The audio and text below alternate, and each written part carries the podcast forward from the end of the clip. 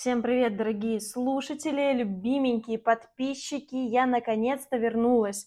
Прослушала предыдущий выпуск, там я начинала с таких же слов, потому что меня не было ровно месяц, и здесь я опять выпала на этот месяц. Но э, ничего, мы с вами плавненько движемся дальше, и сегодня я хочу с вами поговорить о том, почему у вас могут не покупать ни дорогой продукт, ни дешевый продукт, и вообще продаж в принципе нету. Я точно знаю то, что в какой-то момент любой эксперт, предприниматель, фрилансер сталкивается с такой ситуацией, что клиенты не готовы работать ни за 10 тысяч, ни за 3 тысячи, ни за 50 и даже не за 500. И в голове в такой момент возникает резонный вопрос. А что я делаю не так? Может быть, моя услуга не актуальна или может мне нишу сменить? Обо всем об этом мы поговорим с вами в этом подкасте, поэтому присаживайтесь поудобнее и давайте начинать.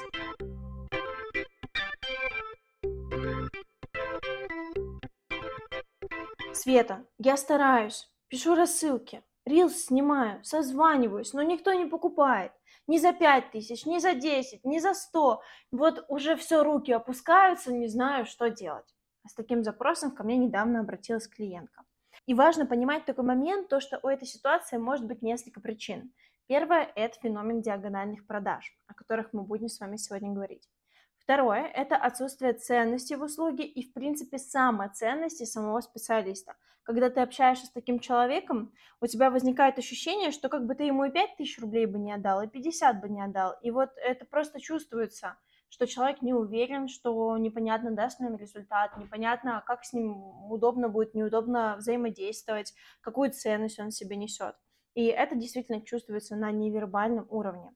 Третья причина, почему может быть продаж, это непонимание инструментария продаж и отсутствие исходящего трафика.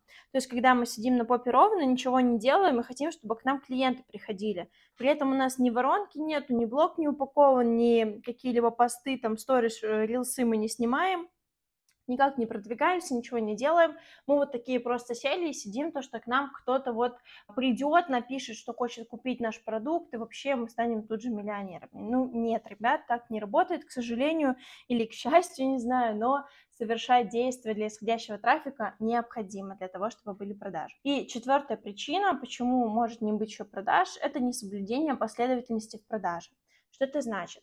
Вот когда к вам уже поступила заявка, и вы, например, вместо того, чтобы познакомиться, провести квалификацию, понять потребность, закрыть эту потребность, сделать классное предложение, просто в лоб отправляете человеку стоимость и типа покупай, и теряетесь.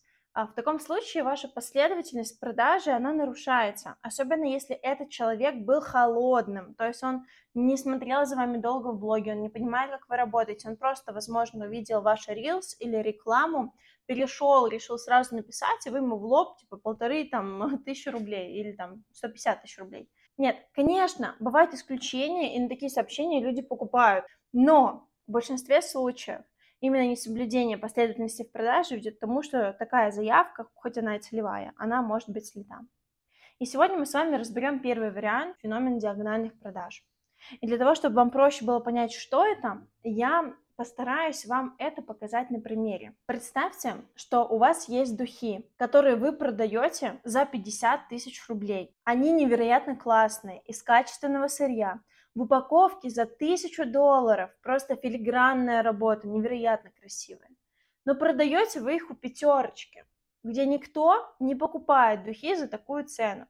Туда люди, в принципе, идут на акции да, и на что-то такое, творог подешевле, или там яйца 20 штук по цене 15, а вы со своими духами за 50 тысяч рублей. Прохожие вам говорят, что им красная цена 500 рублей, а вы вообще-то молодой человек или девушка шарлатан и бездельник, а ну прочь отсюда. И как результат у вас нет продаж, вы грустный, обесцененный, вы без энергии, вы не понимаете, в чем, блин, проблема, ведь вроде же товар классный. И продаю я его классно, но никто не покупает. Еще и обесценивают, еще и ноги вытирают об меня. И вот на этой волне вы решаете, что такие духи нужно продавать в Дубае. Вы покупаете билет на первый самолет, летите экономом, либо там бизнес-классом, не знаю, а, именно в Дубай и приходите в Дубай Мол. Там арендуете себе какой-нибудь островок, где рядом такие бренды, как Chanel, Dior, Louis Vuitton и Saint Laurent, Van Cleef, все-все-все такие премиум-сегменты. Наслушавшись прохожих, вы решаете снизить стоимость духов до 10 тысяч рублей, то есть примерно 150 долларов. И думаете, что уж ну в Дубае их точно купят. Вы стоите и торгуете час, торгуете два, торгуете три часа, а продаж все никак нет. Люди интересуются, слушают аромат, восторгаются упаковкой, но когда дело доходит до цены, они кивают, смотрят по сторонам и уходят в Dior за сумочкой за там 10 тысяч долларов. И у вас опять возникает это чувство, почему меня, блин, не покупают? Ну что теперь-то не так? Вот я вроде бы уже в нужном месте, с нужным продуктом, продаю его, а продаж все еще нет. И вот эти две истории ярко показывают феномен диагональных продаж. Когда вы продаете дешевый продукт на платежеспособную аудиторию, его никто не покупает. И дорогой продукт на неплатежеспособную аудиторию, его, соответственно, тоже никто не покупает. И здесь очень важно заметить этот момент, что если ваша целевая аудитория это покупатели пятерочки, там, со средним доходом до 50 тысяч рублей, то продавайте им товар в их ценовой э, категории, который будет закрывать их потребности, который будут, будет удовлетворять их по их смыслам. Ну, то есть если у вас целевая аудитория, которой, в принципе, хочется начать там чуть больше зарабатывать, возможно, совмещать с наймом, то вы, ну, вряд ли будете им продавать премиальный продукт за 200 тысяч, потому что у человека нет еще даже сформированного паттерна поведения покупать продукты за 200 тысяч рублей, потому что ему там на кредит, на холодильник нужно отложить, а тут 200 тысяч какие-то, да, как бы за какое-то наставничество. И в то же время если вы работаете с топами рынка, если вы хотите работать с миллионерами, то вам важно знать себе цену и ставить ее даже чуть выше среднего.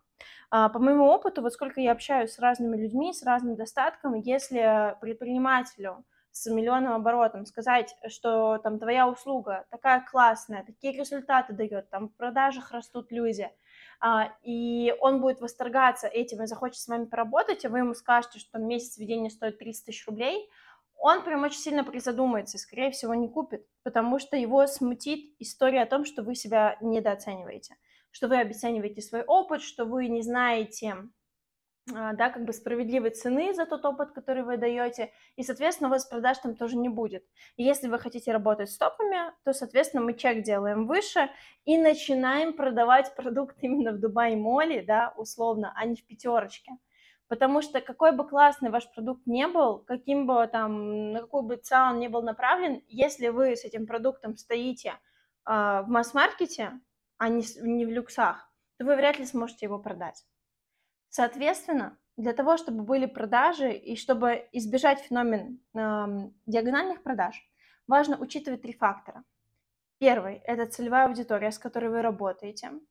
Второе – продукт, который будет закрывать потребности именно этой целевой аудитории. То есть если вы хотите работать с теми, кто делает уже 500 тысяч, то триггеры и смыслы, которые вы вкладываете в сторис, должны быть направлены на более людей, которые уже зарабатывают 500 тысяч. И третье – это себестоимость продукта, рассчитанная по формуле справедливой цены.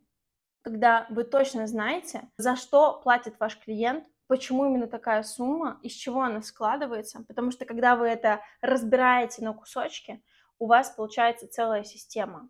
И у вас уже нету обесценивания, страха, что это столько не стоит, страха, что вам откажут в цене, страха того, что вам скажут, что это дорого, потому что вы скажете, да, это дорого, но это обоснованно дорого, да, потому что вы знаете, сколько часов вы вкладываете в эту работу. Вот такие дела. Я надеюсь, что вам понравился этот выпуск. Ставьте, пожалуйста, а, пальчики вверх, сердечки на Яндекс Музыке, подписывайтесь на этот подкаст, я обещаю больше не пропадать, регулярно выкладывать вам контент. А если вы хотите мне с этим помочь и накидать идеи для следующих подкастов, то, пожалуйста, напишите мне в Телеграме канал, либо в а, личные сообщения, все ссылки есть в описании к этому подкасту, и я с вами свяжусь, вы можете там накидать идеи для следующих выпусков, и я буду вам очень-очень благодарна. На этом все. Услышимся с вами в следующем выпуске, и пока-пока!